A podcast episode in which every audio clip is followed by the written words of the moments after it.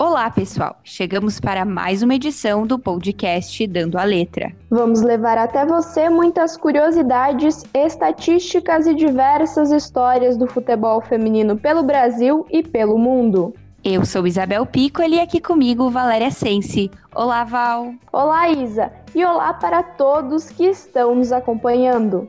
Hoje nós vamos falar sobre a sede da próxima Copa do Mundo de futebol feminino. Fique com a gente, o Dando a Letra está no ar. Val, tem um convite para te fazer. Vamos viajar em 2023? Caramba, Isa, tá longe ainda, né? Mas quero sim, adoro um rolê. Mas me diz, para onde é que a gente vai ir? Val, em 2023 nós vamos conhecer a Austrália e a Nova Zelândia. Afinal, elas serão palco da próxima Copa do Mundo de futebol feminino. É, Isa, bem que o chefe poderia patrocinar essa pra gente.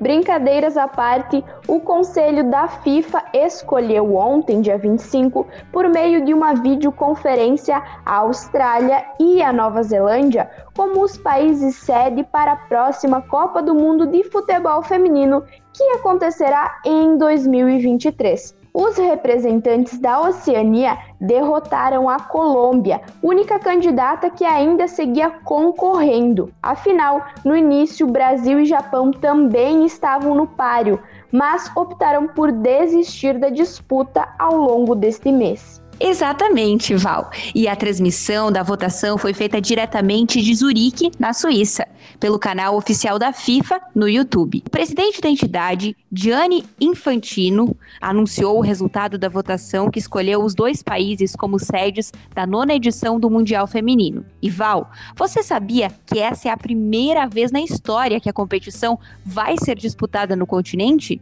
Que incrível isso! E é bom ver o espaço do futebol feminino crescendo e se difundindo por todos os lugares do globo. Afinal, Isa, a Austrália comemorou a conquista no seu perfil no Twitter. Eles disseram o seguinte: abre aspas. Conseguimos! A Austrália e a Nova Zelândia receberam a honra de sediar a Copa do Mundo FIFA de futebol feminino 2023.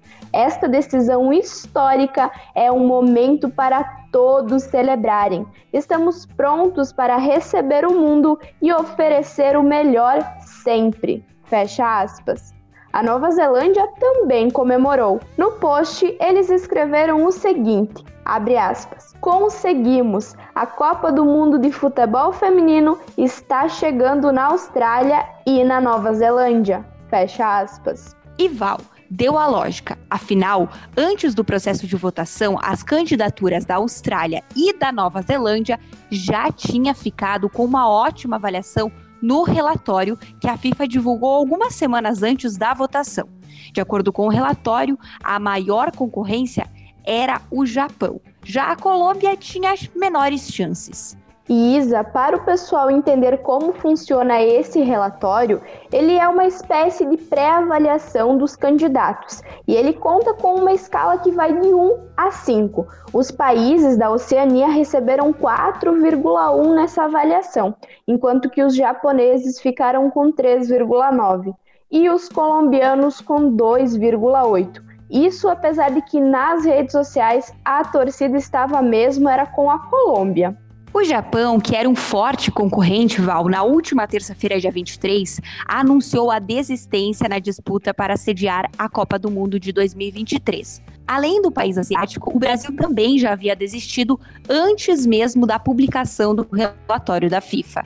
Isso mesmo, Isa. A Confederação Brasileira de Futebol, a CBF, abriu mão de sediar o evento. O Brasil, que era cotado como favorito para receber a nona edição da competição. A CBF alegou em nota oficial que a desistência se dava por uma combinação de fatores. Entre eles, o fato de que não havia garantia por parte do governo federal de todos os protocolos necessários para a realização do torneio. Após o anúncio, a CBF ainda reforçou que apoiaria a candidatura da Colômbia como país sede. Como já falamos, essa será a nona Copa do Mundo Feminina. Até agora, a China, Suécia, Estados Unidos, Alemanha, Canadá e França sediaram a competição. E a maior vencedora da Copa do Mundo é a atual campeã, a seleção dos Estados Unidos, com quatro títulos. A Alemanha levantou a taça duas vezes, enquanto o Japão e a Noruega venceram uma vez cada. E a gente vai ficando por aqui na torcida de que chegue logo 2023 para termos a honra de ver essa mulherada dando show em campo. E assim a gente chega ao fim de mais um Dando a Letra. Nós nos encontramos no próximo episódio. Você pode conferir tudo sobre o futebol feminino no site jogandocomelas.com.br ou nas redes sociais do Jogando com Elas. Aguardamos 2023, Val, e quem sabe a gente não vai conhecer novos países, né? E lembrando, Val, que o Jogando com Elas está cheio de novidades. Claro, agora nas quartas-feiras tem um novo podcast, o Resenha JCE, que inclusive quem não ouviu as edições que já saíram, corre lá que tá sensacional. E além disso, tem ainda muita matéria. Tem o Falami no YouTube essa semana saiu um episódio sensacional e muitos mais conteúdos feitos com muito carinho para você. Então apoie e acompanhe o futebol feminino e até a próxima. Tchau! Até mais, pessoal. Um ótimo final de semana a todos. As informações utilizadas para a produção do podcast Dando a Letra pertencem aos sites Jogando com Elas, Jornal Folha de Pernambuco, Site UOL e Agência EBS.